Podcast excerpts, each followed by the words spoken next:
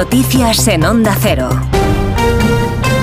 Buenos días. Último domingo de campaña para las elecciones gallegas con los partidos echando el resto durante esta jornada. Hoy con actos del expresidente del Gobierno, José Luis Rodríguez Zapatero, este mediodía en Ferrol, para arropar al candidato socialista a la Junta, José Ramón Gómez Besteiro. Hoy el presidente del Gobierno, Pedro Sánchez, no asiste a ningún acto en Galicia, pero sí ha concedido una entrevista al periódico La Voz de Galicia con motivo del 18F, en la que además habla de amnistía. Asegura el jefe del Ejecutivo que si Feijó no dependiera de Vox, habría aprobado la amnistía Onda Cero Galicia, Pilar Ozores. Pedro Sánchez explica así esa suposición. Yo tengo la convicción de que si Feijó no dependiera de Vox, hubiera aprobado la amnistía.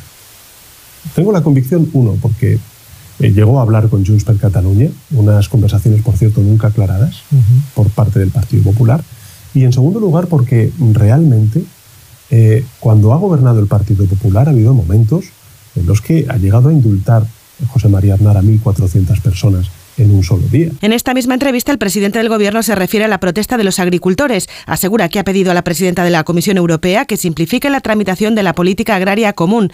Ya dentro de la campaña electoral gallega, señala algunos de los compromisos del Gobierno con esta comunidad, como la consolidación de los proyectos industriales gracias a los fondos Next Generation, el desarrollo de la energía eólica marina y el corredor atlántico. Además, mantiene que no habrá desequilibrios hacia Cataluña y el País Vasco en la financiación autonómica. Hoy el acto del Partido Popular en Galicia será a partir de la una de la tarde también en Ferrol, donde su presidente Alberto Núñez Feijóo va a dar un paseo por la ciudad acompañado por el alcalde José Manuel Rey y otras autoridades. Ya por la tarde a las seis y media mitin en Lugo de Feijóo en Outeiro de Rey.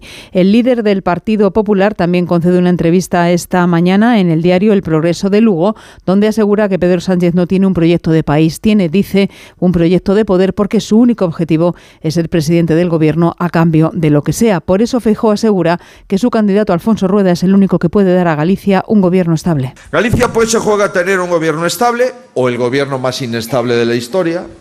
Galicia se juega a tener un gobierno que puede empezar a trabajar desde el primer día de la legislatura o tener un gobierno que estén discutiendo durante meses qué consejerías se reparten y durante años discutiendo qué políticas quieren hacer. Este domingo además leemos dos sondeos en los periódicos sobre las elecciones gallegas. En el mundo se otorga al Partido Popular un 47,8% de los votos, por lo tanto mayoría absoluta. En segundo lugar el BNG con un 28% y desplome del PSOE con un 17,1% de los votos. Sumar este según este sondeo del mundo no obtendría representación parlamentaria. Otra encuesta en el país asegura que el PP ganaría las elecciones con un 45,2% de los votos, seguido del BNG con un 30% y el PSOE con un 15,6%. Abrimos ahora crónica de sucesos en Barcelona, donde la policía ha detenido a los líderes de una nueva banda vinculada a la llamada pandilla Barrio 18. Hay tres detenidos. Onda Cero Barcelona, Robert Calvo. Los arrestados lideraban un nuevo grupo de la pandilla Barrio 18 o Calle 18 en la provincia de Barcelona y hacían labores de proselitismo de nuevos miembros en las zonas de Nou Barris y l'Hospitalet de Llobregat. Elisa Rebolo, portavoz de la Policía Nacional. Este grupo atemorizaba a ciudadanos migrantes procedentes del continente americano que residían en la ciudad de Barcelona con el fin de expandir y consolidar su territorio.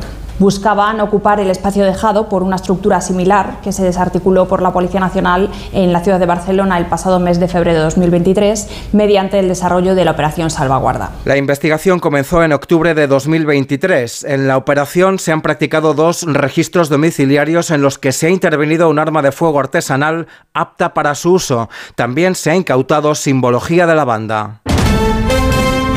Deportes David Camps. Golpe de realidad para el Girona en su visita al Estadio Santiago Bernabéu. Victoria solvente del Real Madrid 4-0 que deja al conjunto catalán a 5 puntos del líder. Los goles de Vinicius, Rodrigo y dos del inglés Bellingham que se marchó lesionado el técnico del Girona, Michel. Cuando el Madrid está a su máximo rendimiento, nosotros no llegamos. No tengo nada que reprochar, al revés. Creo que mis jugadores han dado todo lo posible, pero realmente no estamos a ese nivel y te hace ver un poco tu realidad y de todo lo que hemos hecho hasta ahora, que estamos haciendo una temporada increíble. Nuestra liga no es esta. Nos falta un paso o dos para estar al nivel que nos ha exigido hoy el Real Madrid, que ha sido un nivel muy alto.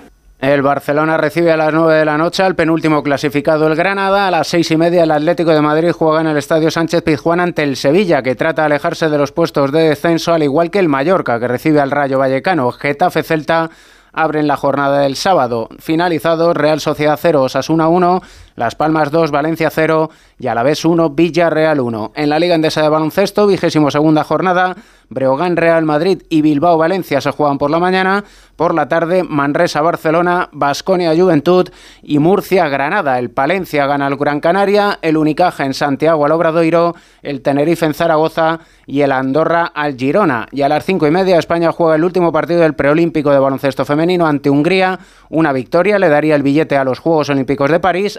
Juegan Japón-Canadá. Un triunfo nipón también otorgaría plaza olímpica al combinado español. Es todo. Más información en Onda Cero a las 12, las 11 en Canarias y en nuestra página web ondacero.es. Siguen con Cantizano.